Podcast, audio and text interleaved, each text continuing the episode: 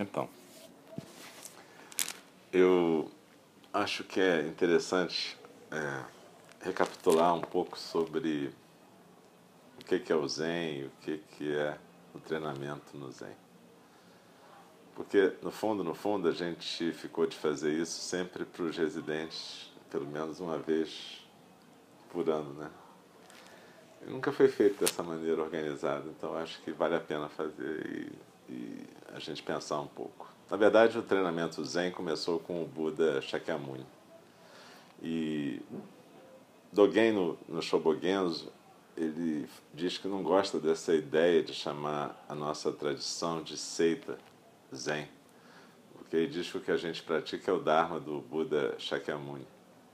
A gente tem que levar em conta que Dogen estava falando no século XIII no Japão e o Buda Shakyamuni estava falando no século VI a.C., no nordeste da Índia. Então, entre ambos tem mais ou menos 1.800 anos. E nesses 1.800 anos muita coisa aconteceu, mas o que, que Dogen queria? Né? Ele queria, de alguma forma, recuperar a vitalidade do Dharma. Ele achava que o Dharma estava se perdendo no Japão daquele tempo.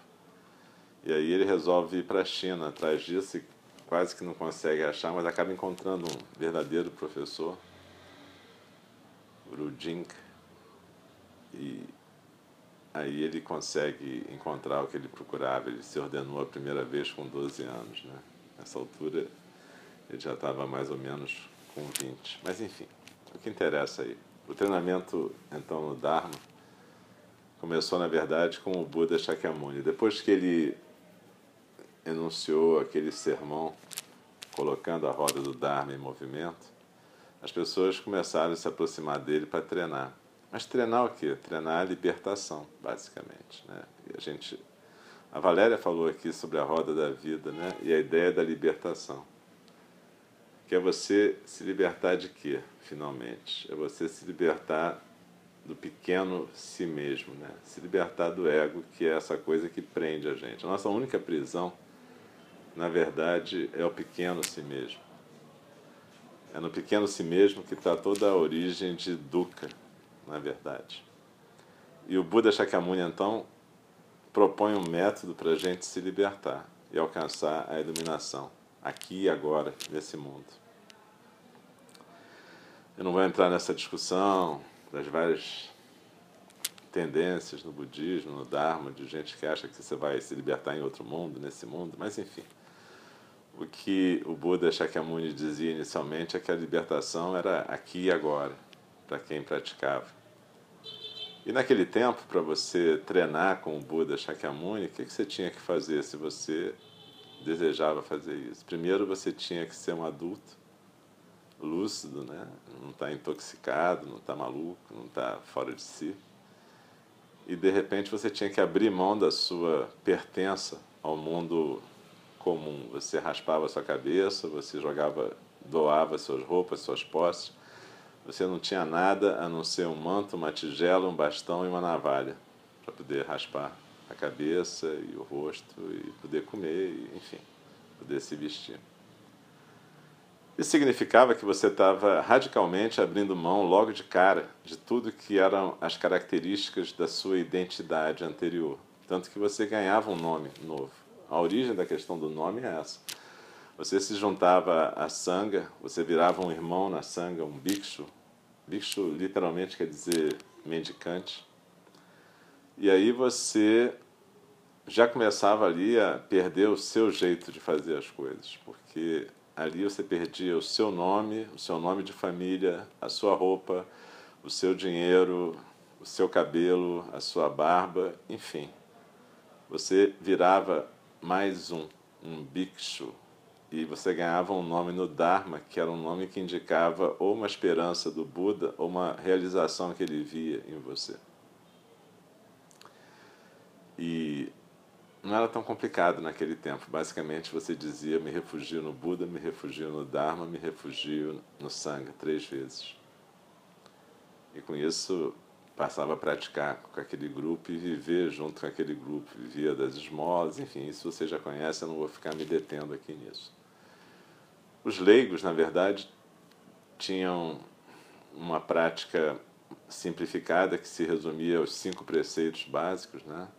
Não matar, não roubar, não cometer atos ilícitos quanto à sexualidade, não se intoxicar e não mentir. O Buda dizia que para um chefe de família isso era suficiente, e se ele cumprisse isso estava ótimo. E, e de repente, nessa altura, se organizou isso dessa maneira. Bom, isso é para a gente ter uma breve noção histórica, que vocês já sabem, mas só para a gente manter um, um, um raciocínio. Quando chegou no século XIII, no Japão, a coisa já estava organizada de uma maneira institucional. Você tinha um corpo de monges, sacerdotes, separados do grupo dos mundanos, dos leigos, né? que tinham várias obrigações. E como é que eles se tornavam monges? Um pouco mais complicado, porque se por um lado era complicado no tempo do Buda você radicalmente, de um golpe só, abrir mão da sua identidade e aí passar a praticar com a questão mental da sua identidade, mas todos os atributos físicos da identidade eram dispensados. No Japão já não era bem assim. Apesar de você raspar a cabeça, apesar de você ir para um mosteiro, você mantinha seus vínculos e as hierarquias feudais da época. E é, para tentar um pouco é, facilitar esse desapegar da identidade, o ritual para entrar no mosteiro Zen se você pensar em 1292, por exemplo, eu vou dizer o porquê dessa data. Enfim, o sujeito tinha que bater na porta, um pouco como vocês viram naquele filme do Zen, que a, a, a moça batia no, no Han para ser admitida. E, só que nos mosteiros, maior parte dos mosteiros Rinzai, você tinha uma porta com a portinhola pessoa batia e depois de três dias alguém abria a portinhola e dizia: O que, que você quer aqui, vagabundo? E aí a pessoa dizia: Não, eu quero vir treinar o Zen. E aí a pessoa dizia: Bom, a gente não está aceitando vagabundo que nem você aqui. E aí fechava a portinhola e deixava a pessoa mais três dias do lado de fora, fosse inverno, verão, qualquer que fosse a estação. E depois de uma semana, se a pessoa continuava insistindo, eles saíam e davam uma surra na pessoa para tentar expulsá-la de lá. E finalmente, eles botavam um prato de comida, um pouco de água e depois de algum tempo do lado de fora admitiam a pessoa, se ela continuava lá, para ela praticar no que seria como se fosse o quintal do templo. Ela podia varrer o quintal, fazer coisas menores e aos poucos ela ia sendo admitida no treinamento. Esse era o método em 1292. Quando eu estava no Japão, 700 anos depois, em 1992, foi bem mais fácil. Na verdade, eu só tive que ver o horário numa, num indicativo que uma pessoa me arrumou, um orientador lá no, no curso que eu estava fazendo. E fui parar num templo Rinzai, em Ueno, um templo de Souninji, onde aí o monge foi bastante gentil, embora ele só falasse Quer dizer, eu só descobri um monge que falava uma língua ocidental alemão e eu também falava um pouco, a gente conversou muito brevemente. E ele me orientou o básico da postura, ritual de entrada, saída do Zendô e botou para sentar. E, enfim, foi assim. Mas se você observar o que aconteceu nesses 700 anos, você observa que alguma coisa aconteceu, porque foi extremamente fácil entrar naquele templo, extremamente fácil sentar com eles. Depois foi extremamente difícil ficar sentado, mas isso é outra questão. Isso tem a ver um pouco com a nossa, mesmo tendo sido no Japão, essa questão ocidental, uma certa, um certo amolecimento que aconteceu. É, no século XIX, no século XVIII, se você for observar na Europa, teve uma eclosão de coisas que tinham a ver com lágrimas e sentimentos. E começou a haver uma supervalorização do sentimento.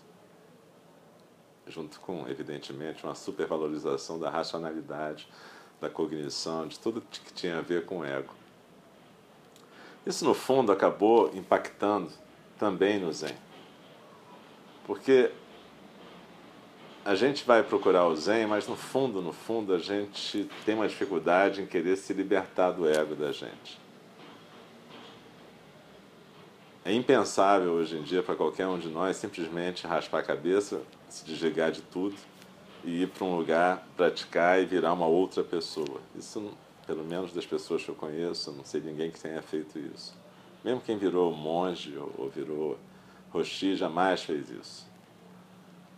Existe uma dificuldade nossa, realmente, em entender o que é essa libertação que o Buda Shakyamuni propõe. Eu acho que é uma libertação radical, difícil. Por isso que a Jokobek Roshi fala que nunca viu ninguém que tenha conseguido isso em vida, ou seja, nunca viu ninguém vivo que tivesse conseguido isso. Mas para que, que é essa introdução? Para a gente entender que o treinamento Zen é uma daquelas tarefas impossíveis a priori é uma coisa que para o ego já é impossível desde o começo. Então a gente não pode achar que a gente vai resolver ou adquirir o treinamento Zen através do ego. Isso nunca vai acontecer. O ego é uma resistência ao, ao treinamento o tempo todo. Por mais que ele possa se educar, ler tudo sobre a roda da vida, ler 20 sutras, participar de 35 retiros, ficar três anos, três meses e três dias na caverna. Isso, na verdade, serve para a gente dar uma chance de acontecer uma coisa que não depende do ego. Então é óbvio que quanto mais a gente praticar, mais chance a gente vai ter de deixar essa coisa acontecer. Mas essa coisa não tem a ver com o ego ou com alguma conquista pessoal. O que a gente está tentando aqui agora já no século XXI nessa casa, de alguma maneira é, criar uma possibilidade de treinamento zen possível nessa cultura, nesse lugar, nesse momento da vida de todos nós. É claro que se eu soubesse como fazer isso a priori, se eu tivesse uma receita de bolo, eu aplicaria, mas o fato é que desse jeito nunca foi tentado. Essa casa aqui já foi palco de vários grupos tentando praticar e, e, várias tentativas de ter um treinamento zen. E, infelizmente, elas foram malfadadas por uma série de motivos. Mas o principal motivo de todos foi o fato de que, no fundo, no fundo, as pessoas não abriram mão do seu jeito de fazer as coisas. E, enfim, a gente pode dizer que o treinamento foi mal sucedido por causa disso.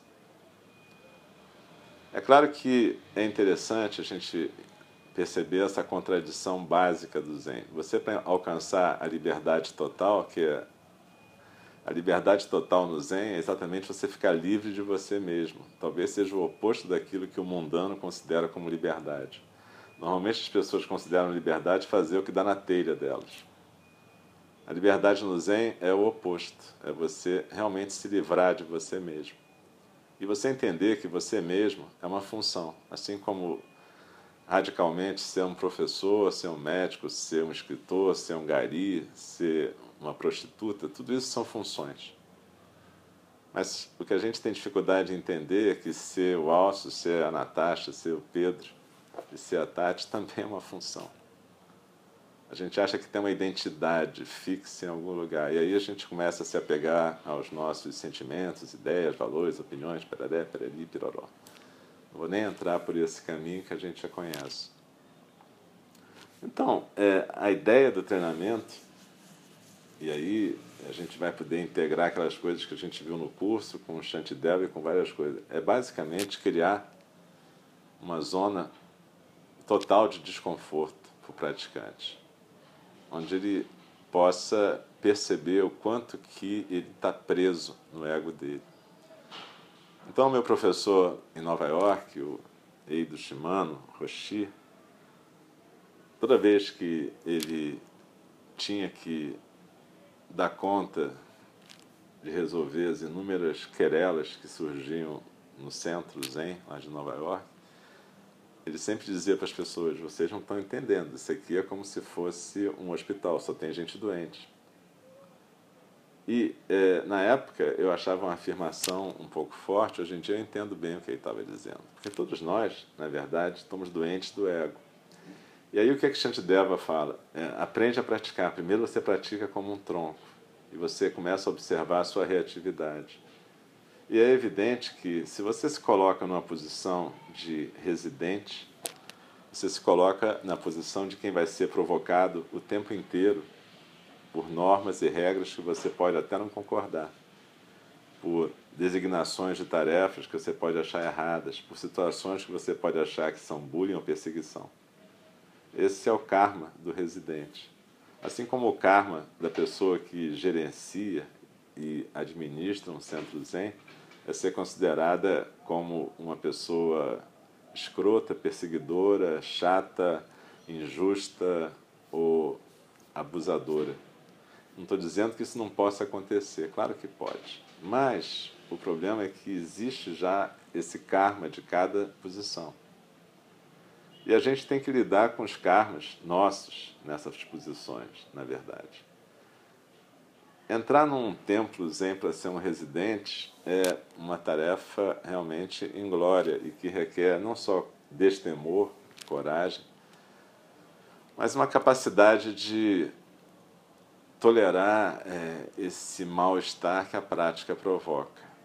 As pessoas só têm uma ideia de meditação como sendo uma coisa cool e bacana porque elas praticam muito pouco. E elas praticam meditação para se acalmar, como se fosse um remédio.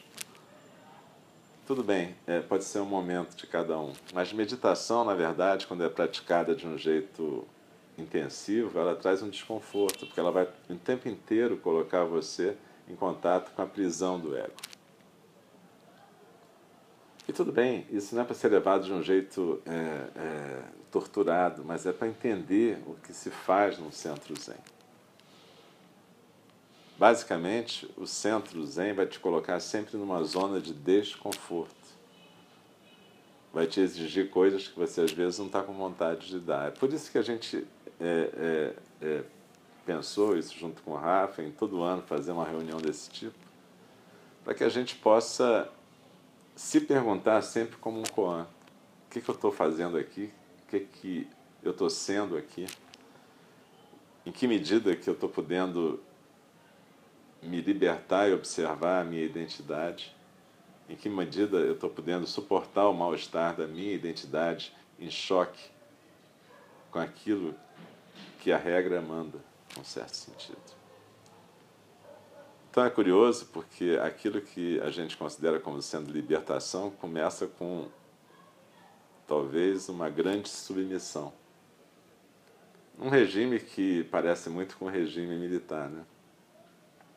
E não é à toa que o Zen foi imediatamente incorporado pelos samurais como a sua prática, porque casava com a coisa. Quando você entende que a gente é uma função, você entende que desempenhar essa função é apenas uma obrigação a mais. E que tudo bem, todos nós temos sentimentos, opiniões, histórias, e tudo isso deve ser acolhido. E aí está o fio da navalha do Zen acolher é uma coisa, cultivar é outra.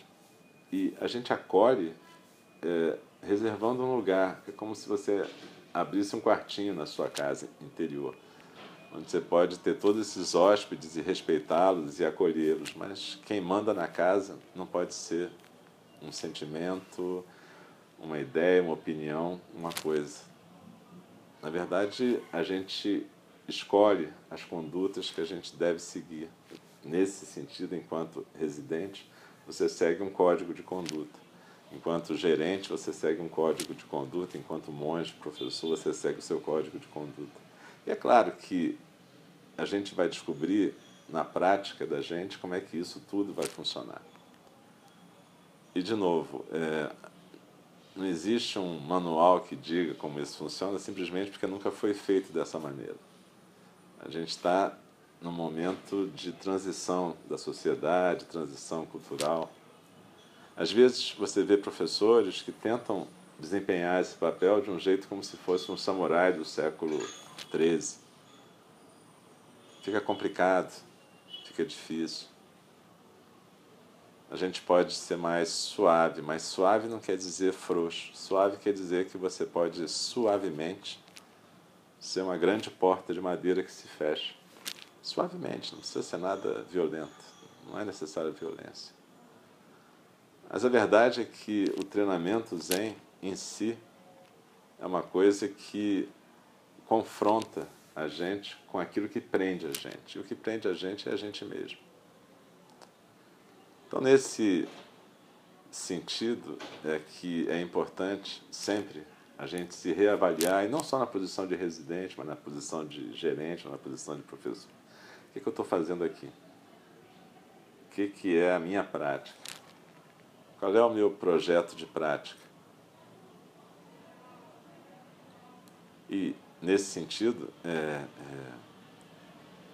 se a gente observar o, o treinamento Zen, ele basicamente é Zazen. Só que Zazen, para nós, ele se manifesta em três polos básicos. Ele se manifesta como aquilo que as pessoas normalmente chamam de Zazen, que é sentar no Zendô. Ele se manifesta como Samu, que é o Zazen em movimento.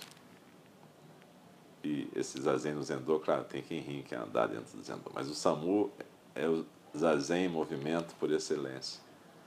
É, fazer a sua função no mundo.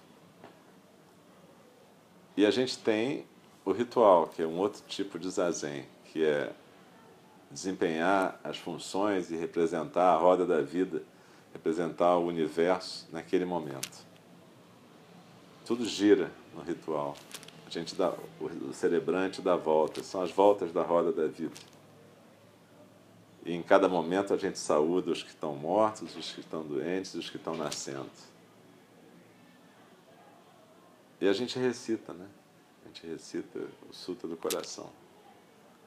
Que é uma forma de lembrar que forma é vazio, vazio é forma. A única forma que a gente tem de conhecer o vazio é a forma.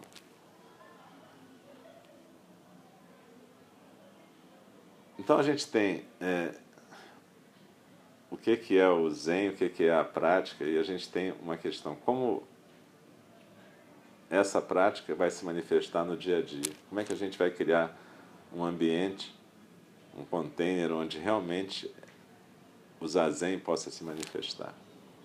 Nesse sentido, é, a gente aqui seguiu, a gente não inventou a roda, né? a gente seguiu mais ou menos o padrão do pai obviamente com muitas alterações decorrentes de dois fatores básicos. A cultura daqui é diferente da cultura de lá, um, e a situação econômico-financeira daqui é totalmente diferente da de lá também. Então, na verdade, é, os residentes lá são exigidos para ficar o dia inteiro, porque, na verdade, eles trabalhando, porque, na verdade, eles são sustentados pelo pai o tempo todo. Aqui a gente, desde o começo, viu que isso não seria possível, então a gente criou um sistema misto, onde o residente tem uma liberdade para trabalhar em algum período do dia. E a gente colocou em princípio né, três horas de SAMU, fora as horas de Zazen, Sodi. Três horas de SAMU, em princípio, seria um SAMU contínuo. Por quê? Porque se a gente trabalha meia hora, para, vai fazer outra coisa e volta, isso não dá concentração ao trabalho, isso não dá foco. Isso tira a característica de zazen do nosso trabalho. E o nosso trabalho aqui, ele é para ser zazen, ele é para ser visto como zazen, não como alguma coisa que a gente faz para se livrar de um compromisso, tipo, ah, eu tenho que dar conta dessas horas porque eu moro aqui, então tá bom. Não, não é isso. Você tem que ser olhado como a gente olha para o Zazen, Samu, ritual também. E é claro que a gente vai adaptando essas coisas. Cada um tem uma velocidade, cada um tem um tempo em que desempenha essas coisas. Isso não pode, evidentemente, isso nunca vai ser forçado. Mas essas três horas vão ser exigidas. Como é que isso vai ser adaptado no dia a dia? E a gente está desenvolvendo isso aos poucos.